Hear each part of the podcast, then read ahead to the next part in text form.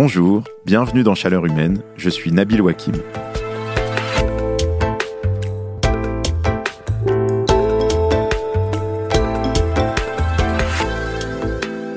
J'ai une chaudière à gaz depuis 10 ans. Et quand j'écris des articles sur le fait de se débarrasser des énergies fossiles pour faire face aux défis climatiques, des fois, je suis assis dans la cuisine et je la regarde. Forcément, je culpabilise de brûler autant de gaz fossiles alors que je suis bien placé pour savoir que justement, il faudrait arrêter.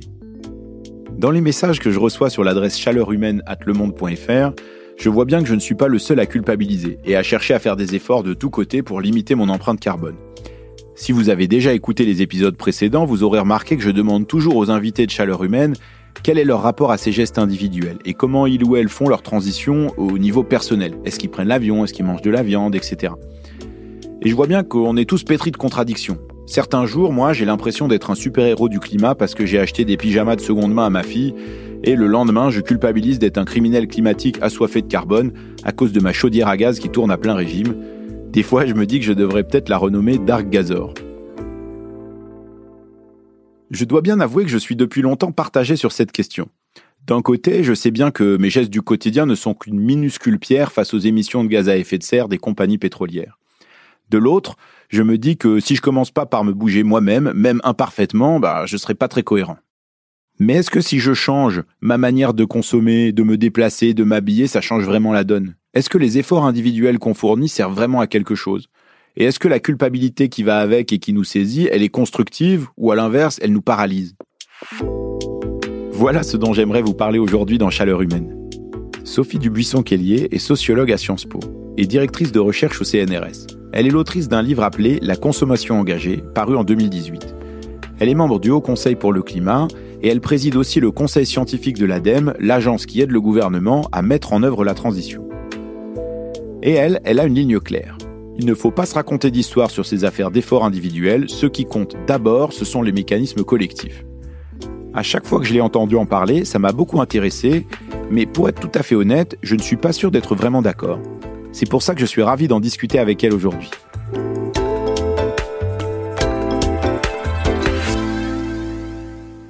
Bonjour Sophie Dubuisson-Kellier. Bonjour Nabil. Quand je vous ai proposé de venir parler de ce sujet, vous m'avez d'abord dit, mais en fait, il y a un peu une confusion.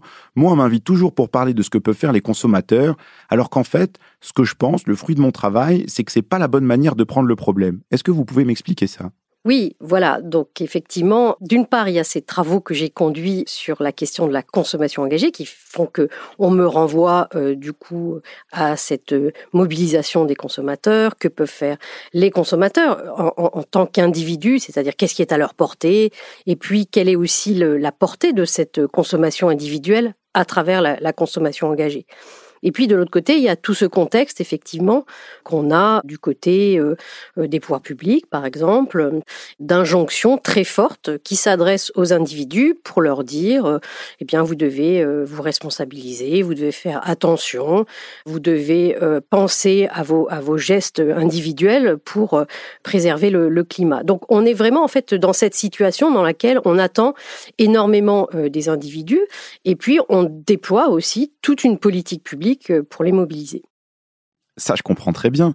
Mais pourquoi alors vous, vous n'êtes pas à l'aise avec cette idée euh, d'inciter à des gestes individuels pour euh, préserver le climat, à des efforts que chacun, chacune d'entre nous ferait? Tout simplement parce que ma discipline, qui est la sociologie, nous apprend en fait que euh, beaucoup de ce qui relève des comportements individuels, en fait, sont inscrits dans des dimensions très collectives, et ces dimensions très collectives ont un poids tel que ça contraint ou en tous les cas oriente euh, les décisions individuelles.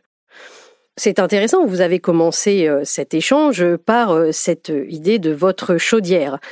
On peut se poser la question, dans le choix d'équipement qui a été le vôtre, quelle est la en fait qui relève vraiment de d'une décision que vous avez prise à un moment donné, euh, optimisée, euh, réfléchie, responsable, et qu'est-ce qui relève en fait de euh, d'un équipement qui était déjà là dans un logement par exemple. Donc il y a une grosse partie de ce qui est pensé comme nos choix individuels qui relève en fait de cette organisation collective. On peut aussi beaucoup penser par exemple à tout ce qui concerne les déplacements Les renvoyer à de l'arbitrage individuel, c'est faire l'hypothèse que, par exemple, chaque matin, vous partez de chez vous et euh, vous avez devant vous plusieurs options. A, je prends ma voiture. B, je prends le métro. Euh, euh, C, je prends le cadenas de mon vélo. D, je vais à pied. Et puis, comme si chaque matin, on remettait à zéro les compteurs et on décidait. Bien sûr, les choses ne se passent pas du tout comme ça. En fait, la plupart de nos, comportements de, de, mobilité, en fait, sont encastrés parce que c'est vraiment le mot, dans euh, toute une série de choses euh, qui sont très collectives. On peut penser à l'aménagement du territoire. De toute façon, si vous êtes à la campagne, euh, prendre le bus ou le vélo, ça va quand même être beaucoup plus compliqué. Et puis il y a toute l'organisation familiale qui fait que, eh bien, c'est vous le mardi matin qui allez déposer les enfants, etc. Et donc ça n'est pas possible à ce moment-là, ce jour-là, de prendre le vélo. Bref, donc toute une série de, de dimensions collectives de nos gestes individuels est vraiment à prendre en compte avant de construire ces injonctions aux individus. Mais il y a quand même euh, maintenant des gens qui ont travaillé sur euh, quel est l'impact de ces gestes individuels. Il y a euh, un cabinet qui s'appelle Carbone 4 qui a fait une étude il y a quelques années, qui a été beaucoup diffusée et qui dit voilà en fait bon ben dans cette injonction à faire des gestes individuels, eh bien si on se comporte bien, on peut participer à 25%, 30%, peut-être un peu plus de l'effort qu'il faut faire. Ça veut dire que la majeure partie de l'effort relève d'efforts collectifs, mais qu'il y a quand même une part qui relève de nos gestes individuels. Est-ce que vous, ça, vous pensez que c'est euh, une vision un peu réductrice des choses? Non, alors tout à fait, il ne s'agit pas de gommer en fait euh, ce que peut faire chaque individu. Et en effet, chaque individu a euh, malgré tout des marges de manœuvre. C'est pour ça que je parle plutôt d'encastrement que de forme de détermination, par exemple, collective des comportements individuels. J'ai une vision qui est plus ouverte. Malgré tout, c'est important en fait de penser cette dimension euh, collective, cet encastrement collectif euh, ces orientations collectives, parce que si on ne le fait pas, en fait, on, gomme aussi les différences et les inégalités en fait qui touchent les, les différents individus. C'est-à-dire, euh, comme je disais tout à l'heure, quand on est à la campagne, effectivement, il y a certains modes de mobilité qui sont beaucoup plus difficiles d'accès si on habite en banlieue ou dans les zones très périphériques des villes, etc. Et donc finalement, avoir une injonction permanente qui s'adresse aux individus, indépendamment en fait des, des, inégalités qui les concernent, ça pose des problèmes assez fondamentaux. La crise des gilets jaunes ne dit pas autre chose que cela, c'est-à-dire que finalement une partie de la population s'est sentie particulièrement ciblée à la fois euh, sur l'angle de euh, et vous votre responsabilité, mais aussi en fait ciblé par une contribution extrêmement forte en fait à cette question de euh, de la résolution de, de, des problématiques climatiques, parce que les efforts qui étaient demandés à des gens qui n'ont pas d'autre choix que d'utiliser une, une, voiture et qui n'ont pas la possibilité d'investir dans un véhicule moins polluant, bah, se retrouvent extrêmement pénalisés en fait dans cette vision-là. Alors ça, on en a parlé ici avec l'économiste Lucas Chancel, et lui, il, donnait euh, ces chiffres en disant, voilà, euh, les 50% les moins fortunés, eux, ils émettent 5 tonnes de CO2 euh, par an, les 10% les plus fortunés, ils sont à 25 tonnes, mais justement, d'une certaine manière, on pourrait se dire, eh ben, les plus fortunés, eux, par leur geste individuel, ils pourraient réduire de beaucoup leur empreinte carbone parce que dans ces 25 tonnes, il y a euh, des choix de déplacement, euh, il y a euh, l'argent dont on dispose pour choisir un service plutôt qu'un autre qui peut être plus ou moins émetteur de gaz effet de serre. Et donc, est-ce que dans cette idée de d'impact des gestes individuels, ils sont pas plus forts chez ceux qui détiennent plus de patrimoine que ceux qui en détiennent moins? Tout à fait. les marges de manœuvre d'une partie de la population, et en l'occurrence la partie de la population qui a les contributions les plus fortes au changement climatique, leur marge de manœuvre sont en effet beaucoup plus euh, élevés que pour une autre partie de la population qui est effectivement extrêmement contrainte euh, sur le plan économique. Donc le problème, c'est qu'aujourd'hui, on entend ces injonctions vers les individus, mais elles sont assez peu socialement différenciées, alors qu'elles ont en effet des effets très socialement différenciés, c'est ce que je disais avec la crise des Gilets jaunes, euh, mais pour l'instant, on entend assez peu, en fait, euh, finalement, des façons de mobiliser les individus sous l'angle de euh, la mise en regard de leur contribution avec leurs responsabilités. Mais il y a quand même quelque chose d'intéressant là-dedans parce que euh, je le vois bien dans les études, souvent la population qui achète des fruits et légumes bio, qui achète équitable, qui va valoriser par exemple les habits fabriqués en France, etc. C'est plutôt une population qui fait partie des plus favorisés est-ce que ce comportement-là, justement, il peut pas irriguer dans la société servir en, quelque sorte de modèle, faire envie à d'autres, justement parce que ça vient des classes les plus aisées? Vous touchez deux points qui sont extrêmement importants. Euh, d'une part, la question effectivement de, euh, de ce public, en fait, de cette population euh, très spécifique qui a plutôt des comportements vertueux en matière climatique ou environnementale, et de la question de l'influence, en fait, comme mécanisme de changement social.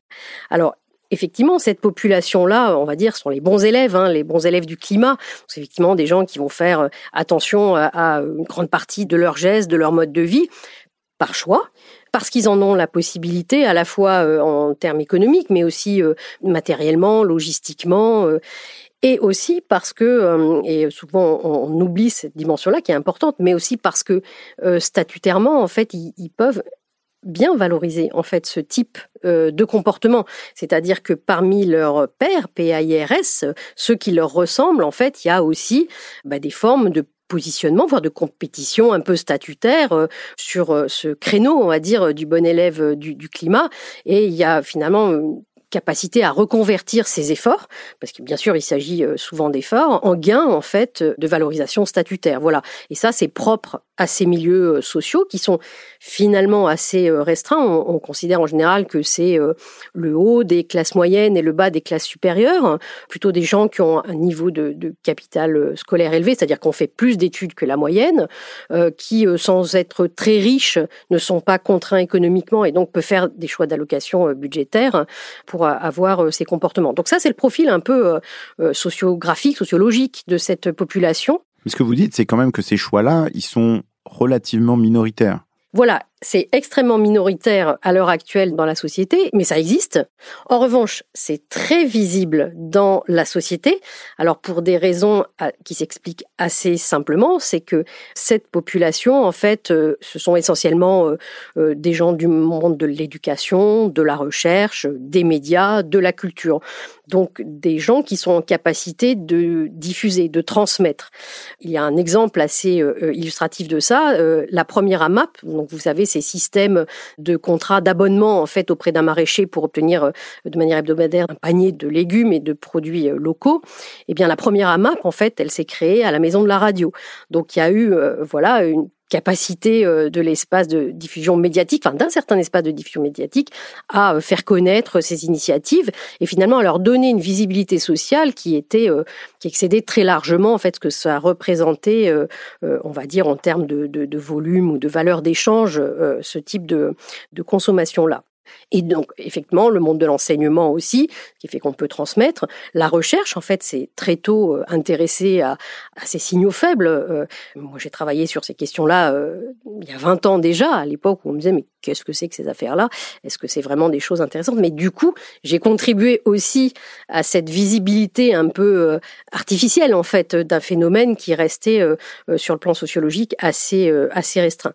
Mais justement, euh, ces positions privilégiées dont on parle pour transmettre euh, des pratiques individuelles qui sont pensées comme vertueuses, euh, ça permet quand même de, diffuser dans la société, d'irriguer quand même. Le problème, c'est que en fait, ça, ça procède d'une vision assez erronée en réalité et du changement social et des mécanismes sociaux, parce que les sociétés sont en réalité stratifiées c'est-à-dire qu'elle fonctionne par strates. En fait, vous pouvez prendre l'image, euh, voilà, de, couches de, terre qui seraient un petit peu euh, indépendantes les unes avec les autres, voire un peu hermétiques. Et ce qui se passe dans une strate, en fait, ne diffuse pas nécessairement dans une autre strate et peut même en fait provoquer des, effets de, mise à distance au contraire. De repoussoir, c'est-à-dire de dire ah euh, comme on entend parfois des caricatures de d'urbains surdiplômés euh, qui eux seraient préoccupés par le fait de faire du vélo et d'être végétarien euh, et qu'on opposerait à une autre caricature, celle du rural faisant des barbecues après avoir chassé tout en faisant des kilomètres avec sa voiture diesel quoi. Je, je caricature volontairement mais il y a ces représentations là, elles existent. Exactement et c'est c'est très très fort. En, sociologie, on appelle ça des frontières symboliques. C'est extrêmement fort. Je peux l'illustrer à nouveau avec le cas des Gilets jaunes, en fait, où on a vu en fait ces euh, populations qui ont été assez euh, dures, en fait, avec des, frottements assez rugueux avec le monde des médias, par exemple, sur le mode, effectivement, euh, vous représentez ces urbains diplômés, vous avez le choix de plein de choses, etc. Venez pas nous expliquer comment on doit faire. Donc, on a des formes de mise à distance, mais dans les différents niveaux aussi de de la société. Je pourrais, on parle plutôt des plus modestes, mais on peut aussi parler des très riches, des, des élites économiques ou des élites sportives, etc., qui sont pour le coup dans des systèmes de lutte statutaire qui sont aussi J'allais utiliser le mot très contraignante, du coup ça donne l'impression qu'il faut un peu les plaindre, mais c'est pour expliquer en fait le poids que ça a aussi, c'est-à-dire qu'il s'agit de faire des démonstrations euh, les plus fréquentes possibles, de, de modes de vie assez somptuaires, euh, voilà très démonstratifs, euh, voilà. Et ça donne effectivement des joueurs de foot qui vont se prendre en photo avec un selfie dans un jet privé par exemple, alors qu'il y a une autre partie de la population qui n'accédera jamais à ce mode de vie, puis une autre partie de la population qui va dire mais ça c'est euh, ça a des impacts extrêmement forts sur le climat, on ne devrait pas se vanter de ça. Donc on voit bien en fait euh, tous les écarts qu'il y a et les mécanismes encore une fois collectifs dans lesquels sont pris les groupes et finalement ce mécanisme de, de l'influence, il ne fonctionne que dans un groupe de pairs, PAIRS à nouveau, c'est-à-dire dans un groupe qui nous ressemble, où là, on peut diffuser, mais avec le risque, en fait, qu'au bout d'un moment, ça bloque, ça ne traverse pas une autre strate pour les raisons de frontières symboliques dont j'ai parlé. C'est très intéressant ce que vous dites, mais je dois dire qu'il y a une part de ça qui m'interroge dans euh, ce que ça peut véhiculer, enfin dans la manière dont on peut le comprendre.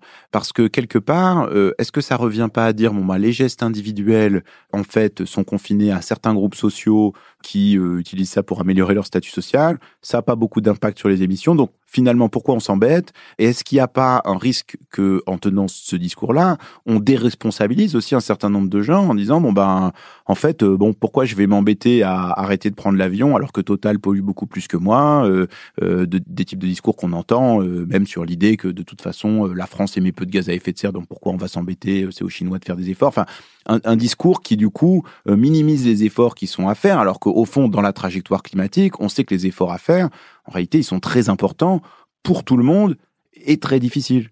Oui, alors tout à fait. Hein, mais justement, c'est l'effet très paradoxal de cette surresponsabilisation des, des, individus, c'est que au fond, à part sur les très convaincus dont on vient de parler, sur lesquels en fait euh, ces prescriptions, ces injonctions marchent bien et renforcent encore plus d'ailleurs les mécanismes euh, d'identification et du coup de frontières euh, symboliques.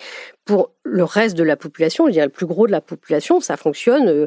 donc ces injonctions au comportement vertueux sur le plan individuel fonctionnent au contraire comme une façon de dire mais de toute façon rien n'est possible à notre niveau et et finalement les, les marges de manœuvre sont trop faibles. C'est-à-dire qu'elles fonctionnent à l'envers. Elles peuvent être en fait désengageantes, démobilisantes, mais aussi parce que euh, en fait ces injonctions rendent aussi plus visibles des effets de dissonance, c'est-à-dire ce qu'on demande à chaque individu et ce qu'on voit dans le reste de la société.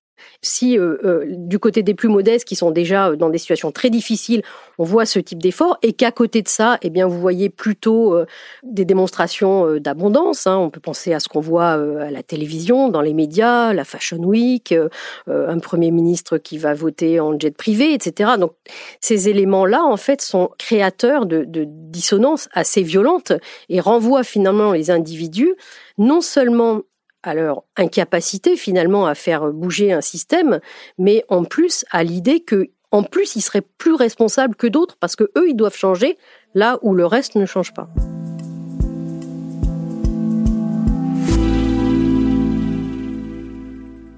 Alors, je dois vous remercier, Sophie Dubuisson-Kellier, parce que je trouve que dans ce que vous dites, il y a quelque chose d'assez rassurant, en tout cas pour moi. Euh, ça libère d'une forme de culpabilité le fait de se dire que euh, tout tourne autour des gestes individuels.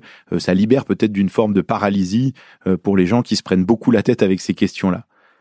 Mais par contre, quand on réfléchit, si je suis votre raisonnement, c'est en fait beaucoup plus profond que ça, parce que ce que vous dites, c'est que c'est l'ensemble de la société, le fonctionnement de l'économie, la manière dont les choses sont imbriquées les unes dans les autres, bah, tout ça c'est construit pour favoriser beaucoup de production et donc beaucoup de consommation et que ça, euh, c'est pas compatible avec notre trajectoire climatique.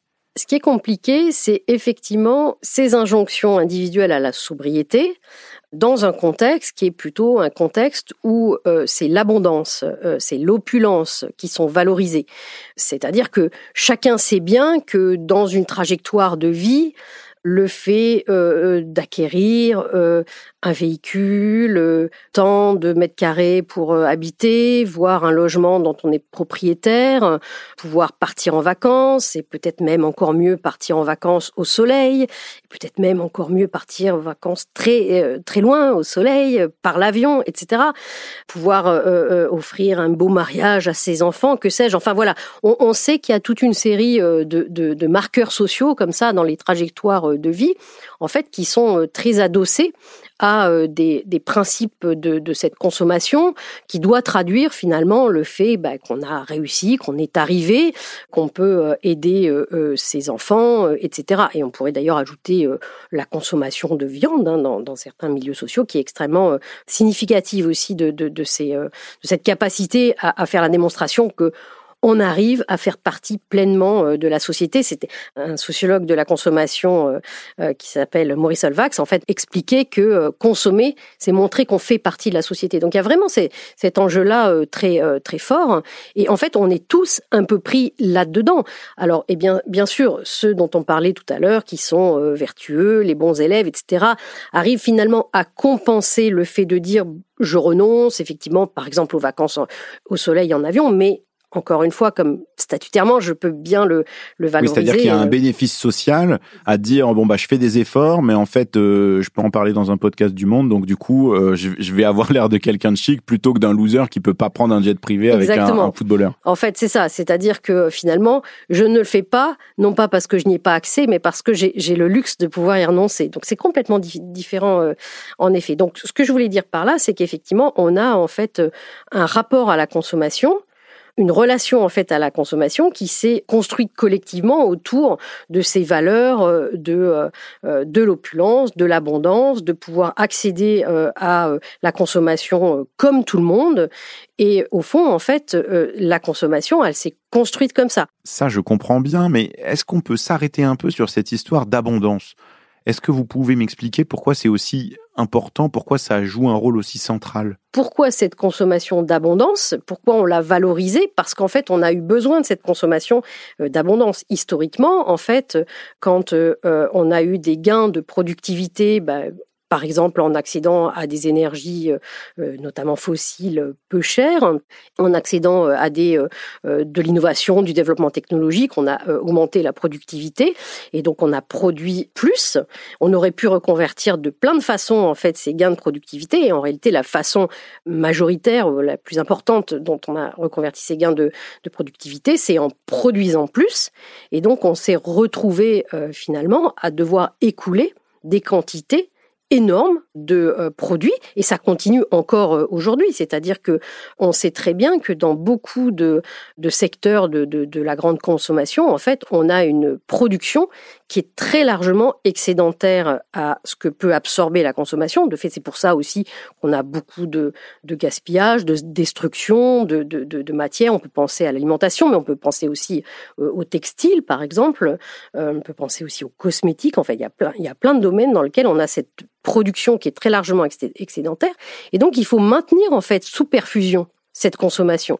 C'est-à-dire qu'il faut organiser du côté des consommateurs les moyens pour que les consommateurs euh, consomment toujours euh, autant. Euh, donc on va par exemple faire racheter à des gens des choses qu'ils ont déjà, donc par exemple faire renouveler plus fréquemment, donc en organisant des formes d'obsolescence, soit technologiques, soit sur des effets de mode par exemple, voire on va mettre aussi des politiques publiques, par exemple pour les remplacements de véhicules, hein, pour euh, maintenir encore une fois en fait euh, cette consommation euh, sous, sous perfusion, parfois pour des bonnes raisons, hein, comme lorsqu'on veut remplacer des véhicules polluants, mais aussi pour soutenir des industries.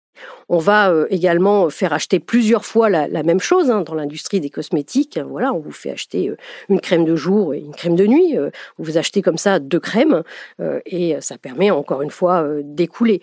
On vous fait acheter des produits très tôt dans la saison, par exemple, pour que ben, on soit sûr en fait d'avoir capté des clients. Bref, le marketing est extrêmement inventif en fait pour trouver des moyens de maintenir sous perfusion cette consommation.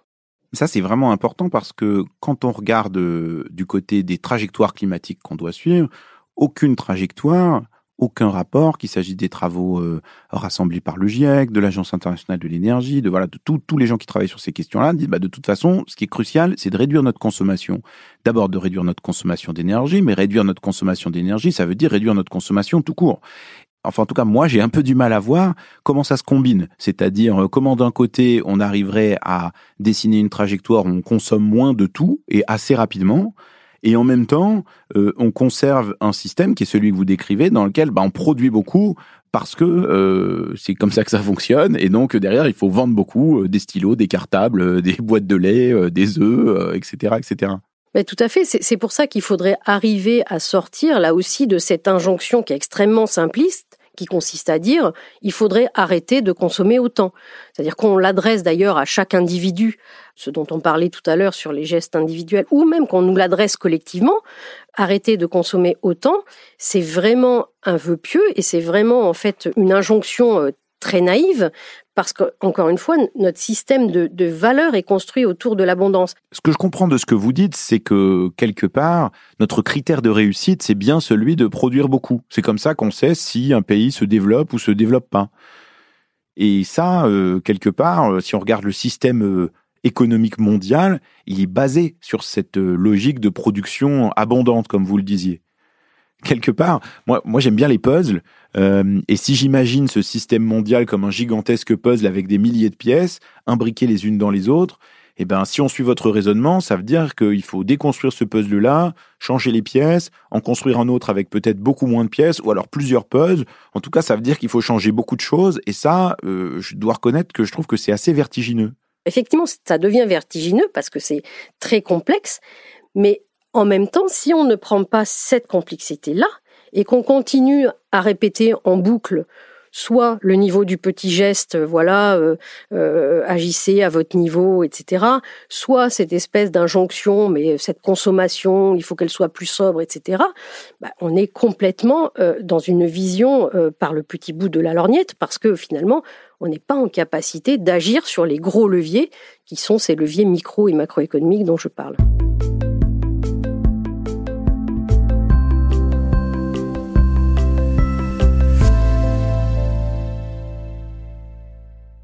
Il y a quelques minutes, j'étais en train de déculpabiliser en me disant qu'en fait, euh, bon bah c'était pas grave si je faisais pas les bons gestes individuels. Maintenant, ce que vous dites, Sophie Dubuisson-Kellier, c'est que c'est l'ensemble du système économique mondial qu'il faut changer. Donc là, je commence un peu à suer à grosses gouttes. Mais euh, j'avais la discussion tout à l'heure avec un de mes collègues du Monde, euh, Alexandre Picard, qui suit les questions du numérique, et il prenait cet exemple en disant que Agnès Pannier-Runacher, la ministre de la transition énergétique, disait récemment aux Français dans une interview télévisée, mais en fait, chacun peut faire des gestes pour réduire son empreinte carbone du numérique, par exemple, en arrêtant de transférer des mails avec des pièces jointes importantes ou euh, de visionner des vidéos euh, euh, très importantes en ligne, etc., puisque ça consomme beaucoup d'énergie. Alors qu'en fait, ce que m'expliquait mon collègue, c'est qu'en réalité, cet impact-là, il est pas très important, mais que par contre, si on forçait les opérateurs de téléphonie à ne pas renouveler gratuitement les téléphones tous les deux ans, ou, mais plutôt tous les trois ans ou tous les quatre ans, ou qu'on étendait les contrats de garantie plus longtemps, ben on s'assurerait que les gens gardent euh, leurs appareils plus longtemps et que donc euh, bah, finalement on réduirait l'empreinte carbone puisqu'on produirait moins de ces appareils électroniques qui sont en fait très consommateurs en énergie, en métaux, euh, en, ressources pour être produits. Est-ce que finalement la clé c'est pas plutôt dans de la réglementation des politiques publiques ou des contraintes qui peuvent s'exercer sur les entreprises pour changer les règles du jeu, parfois de manière assez pointue, assez technique, mais pour faire en sorte que la logique de production et de consommation que vous décriviez, elle soit plus difficile à mettre en œuvre. En effet, on a besoin de politique publique parce que euh, ce qu'il s'agit de, changer dans ce que je dis là, en effet, euh, c'est euh, au fond quelles sont les conditions de création de richesse. Alors même ce mot de richesse, en fait, est probablement une boîte noire qu'il faut ouvrir. Moi, j'aime bien utiliser aussi le terme de prospérité parce que on peut y mettre plein de choses différentes. On peut y mettre des, notions de santé, des notions de bien-être, par exemple, qui sont importantes, des notions de solidarité. Bref, on peut un peu euh, défaire cette dimension euh, purement euh, économique. Mais on a besoin en fait de, ces politiques publiques qui vont donner des horizons aux acteurs économiques pour leur expliquer en fait les, trajectoires dans lesquelles il faut s'engager et les changements en fait que doivent consentir ces entreprises. Alors naturellement, le monde économique en fait est un monde souvent assez conservateurs. Hein, euh, il faut bien le reconnaître, et c'est pas une injure que de leur dire ça. C'est aussi parce que il faut gérer des risques, parce qu'il faut gérer effectivement des emplois, etc.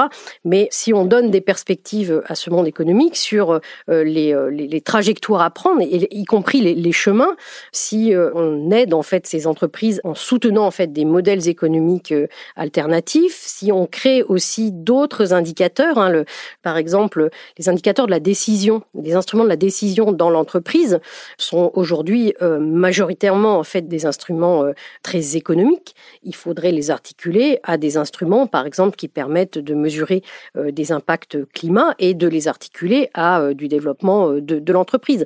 C'est pas exactement, pour l'instant, on a plutôt des univers qui sont. On voit qu'il y a un certain nombre d'entreprises et notamment de grands groupes qui se dotent d'objectifs, de trajectoires, qui disent qu'elles veulent atteindre la neutralité carbone en, en 2050.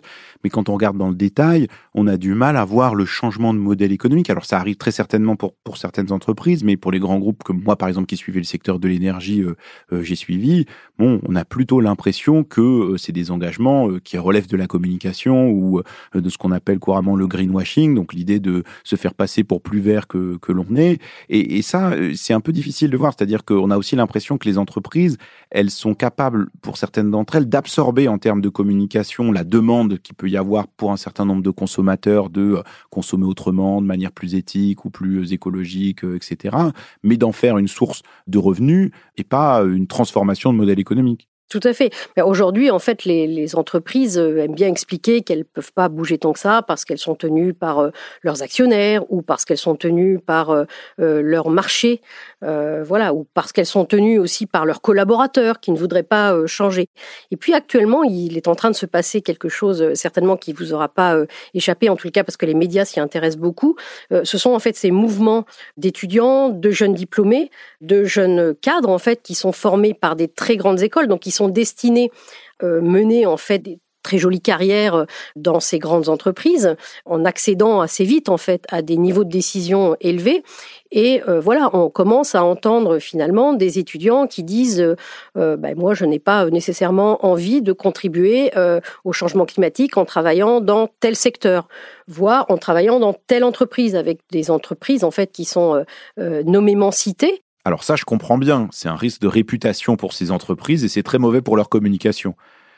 Mais quand euh, un jeune étudiant, un jeune diplômé dit je ne veux pas travailler chez Total parce que ils produisent du pétrole et du gaz, ou euh, quand une étudiante prend la parole, comme on l'a vu avec les étudiants de Sciences Po ou de Polytechnique là juste à la fin du mois de juin, pour dire je ne veux pas contribuer à cette logique économique euh, avec laquelle je ne suis pas à l'aise, qui est mauvaise pour le climat, est-ce que ça finalement c'est pas des choix individuels, c'est des gestes individuels aussi que font ces personnes? On est dans l'action collective, hein, au sens de la sociologie, par ces mouvements, parce que ce qu'on appelle des mouvements sociaux, c'est-à-dire ce sont vraiment des mouvements euh, collectifs qui portent des causes, qui ont ce qu'on appelle des répertoires d'action collective, c'est-à-dire qui vont utiliser euh, euh, des outils classiques de, de, de la mobilisation, qui vont en fait partager des expériences, faire circuler des ressources.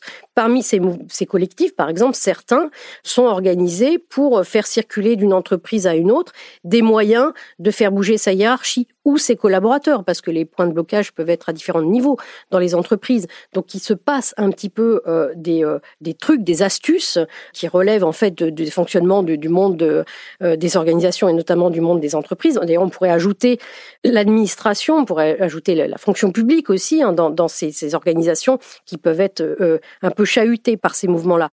Et en fait, donc on n'est vraiment pas du tout dans du geste individuel, on est vraiment dans de l'action collective.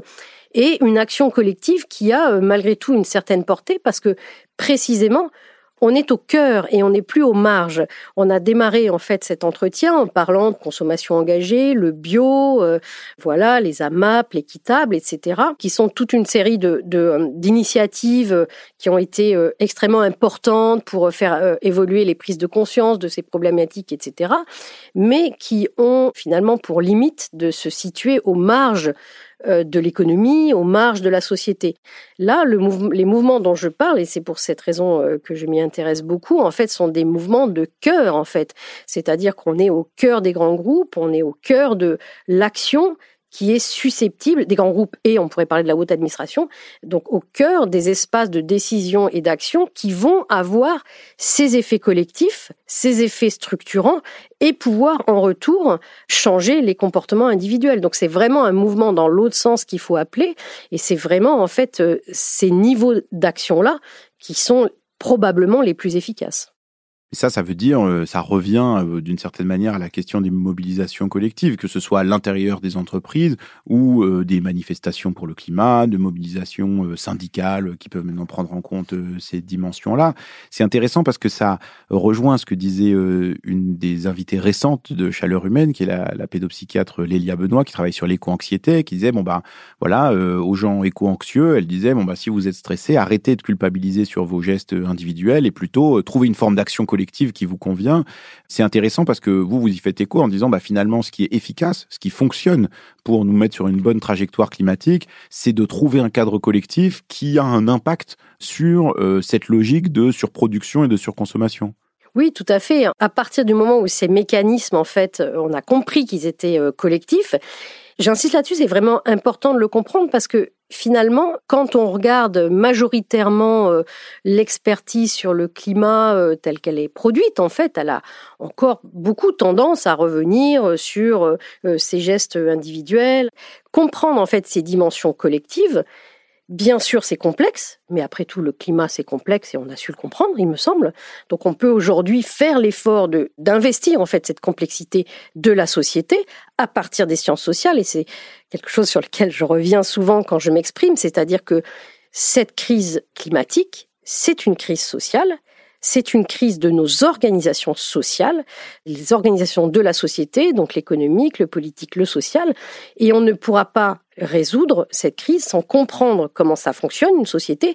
Et donc ça, il faut... le constat que vous faites, il est à la fois assez réjouissant, comme je disais, parce qu'il revient sur la question des mobilisations collectives, mais d'un autre côté, euh, il y a aussi dedans une dimension assez pessimiste sur la capacité à atteindre ces trajectoires. Est-ce que vous, à titre personnel, vous gardez de l'espoir. Qu'est-ce qui vous donne de l'espoir ou l'idée qu'on va arriver à euh, atteindre la neutralité carbone, à être sur la bonne trajectoire climatique? Alors, en fait, je pense que fondamentalement, euh, ce qui me permet de garder cet espoir-là, c'est si moi et d'autres, hein, bien sûr, parce qu'on quand même quelques-uns hein, dans les sciences sociales à apporter ces messages-là, on peut arriver à faire comprendre en fait ces fonctionnements de la société. Eh bien, on espère que ça va permettre d'arrêter en fait de, creuser ce sillon qu'on a en permanence, les incitations, euh, euh, le, prix du carbone. Bien sûr, c'est important, mais ça ne, peut pas être l'alpha et l'oméga de la résolution des problèmes. Mais voilà, ces incitations, ces injonctions euh, individuelles. Donc, ce sillon qu'on creuse depuis maintenant une quinzaine d'années peut-être qu'on peut un peu arrêter de ce côté-là. Enfin, encore une fois, je ne cherche pas à dire que les individus n'ont pas leur part, etc. Et je l'ai dit au début de cet entretien. Mais si on pouvait maintenant investir plus largement ces mécanismes euh, collectifs, ces mécanismes sociaux, institutionnels, organisationnels, les comprendre, trouver les verrous, trouver les leviers, donc euh, s'organiser en fait collectivement pour mobiliser ces savoirs. Et ils existent en fait, ces sciences-là euh, existent, sont disponibles. il faut aussi les écouter. Et eh bien voilà, c'est ça qui me donne de l'optimisme en me disant bah, peut-être que on va pouvoir enclencher en fait cette réflexion-là.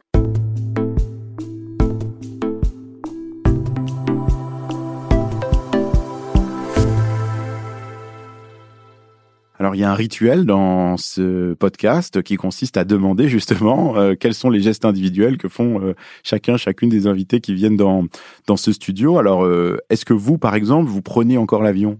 Alors, vous ne serez pas surpris de, de, ma réponse qui est dans la continuité de notre échange. Un chercheur, en fait, peut décider tout seul qu'il ne prend plus l'avion. Ça veut dire qu'il ne va plus aux conférences internationales auxquelles il est censé aller régulièrement pour confronter ses travaux de recherche à ses pairs, encore une fois, PIRS internationaux, faire valider ses résultats et pouvoir prétendre euh, produire une science euh, qui est euh, d'un niveau international. Donc un chercheur peut en effet décider qu'il ne fait plus ça. Ça peut être très coûteux. Alors moi, là où j'en suis dans ma carrière, c'est quelque chose que je peux tout à fait faire avec un coût euh, limité.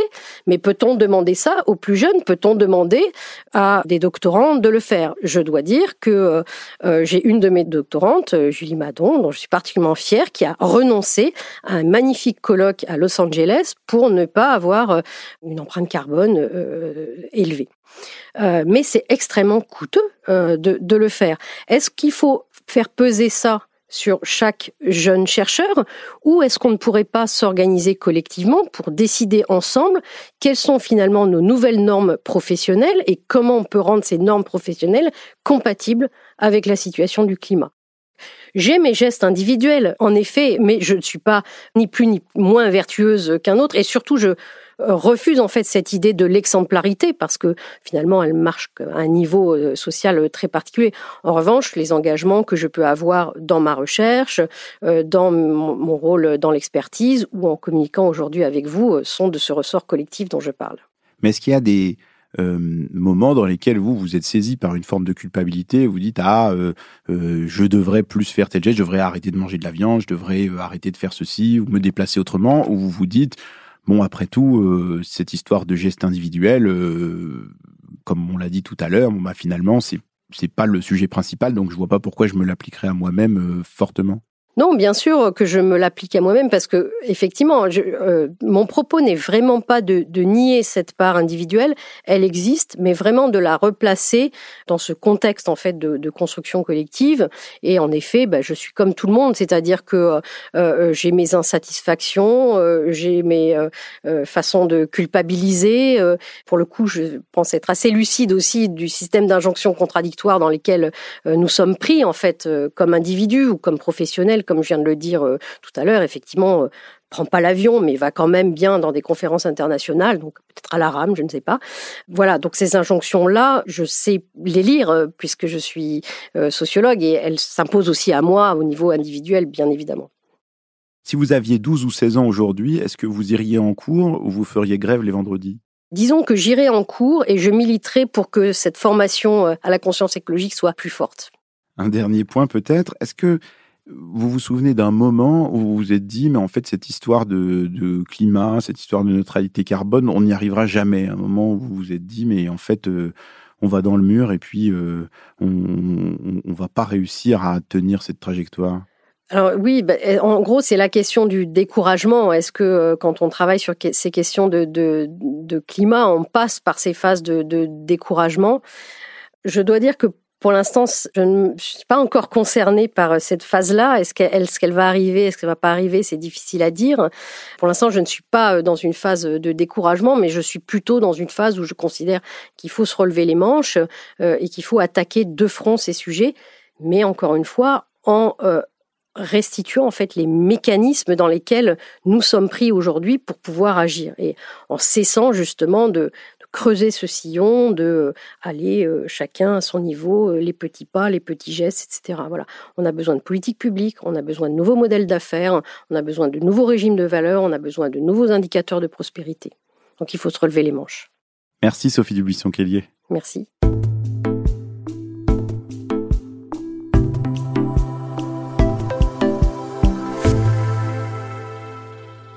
Je dois dire que cette conversation avec Sophie Dubuisson-Kellier m'a beaucoup fait réfléchir. Je retiens plusieurs choses de ce qu'elle a dit.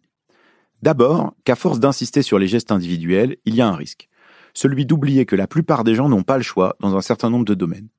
Elle a raison de dire qu'on valorise tous l'abondance, la surproduction, la consommation, et qu'en fait ce système de valeurs, il n'est pas du tout conforme avec la neutralité carbone, avec nos trajectoires climatiques.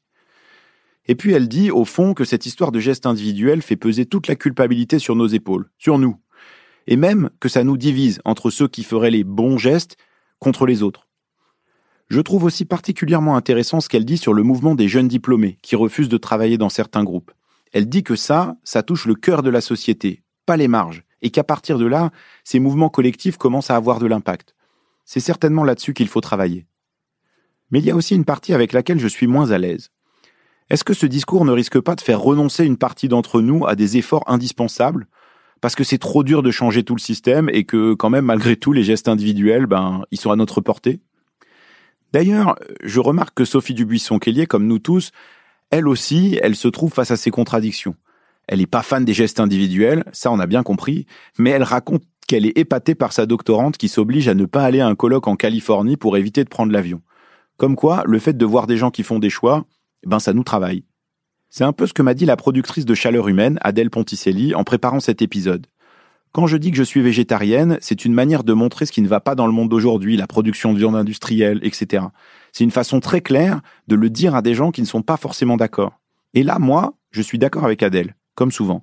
Nos gestes individuels ne vont pas faire le gros du travail pour faire baisser les émissions. Mais au moins, ils permettent d'ouvrir la discussion. C'est un débat qu'on va continuer à explorer dans Chaleur Humaine avec d'autres invités dans les prochains mois.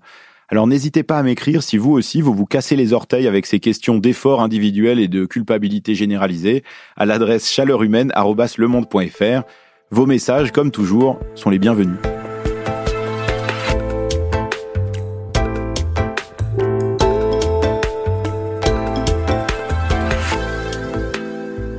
C'était Chaleur Humaine, un podcast de la rédaction du Monde produit par Adèle Ponticelli avec la complicité bienvenue d'Esther Michon et réalisé par Amandine Robillard qui a aussi composé la musique originale. Merci à mes collègues Perrine Mouterde, Marine Miller et Alexandre Picard pour leurs conseils. Si vous êtes encore là, prenez le temps de m'écrire pour me dire si cet épisode vous a fait réfléchir.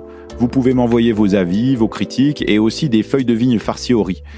Et vous pouvez aussi, si cet épisode vous a plu, le partager à vos amis, en débattre et mettre des commentaires sur votre plateforme de podcast préférée. Chaleur Humaine, c'est aussi une newsletter hebdomadaire tous les mardis à midi à laquelle vous pouvez vous abonner gratuitement sur le site du Monde. Je crois qu'on dit même en français une infolettre. Dedans, je rassemble tout ce que j'ai pu lire d'intéressant sur la transition climatique et qui sait, ça pourra peut-être aussi vous intéresser. Retrouvons-nous la semaine prochaine pour réfléchir, débattre, explorer se gratter la tête en chantant pour faire face aux défis climatiques. Merci pour votre écoute et bravo d'être resté jusque-là. À bientôt!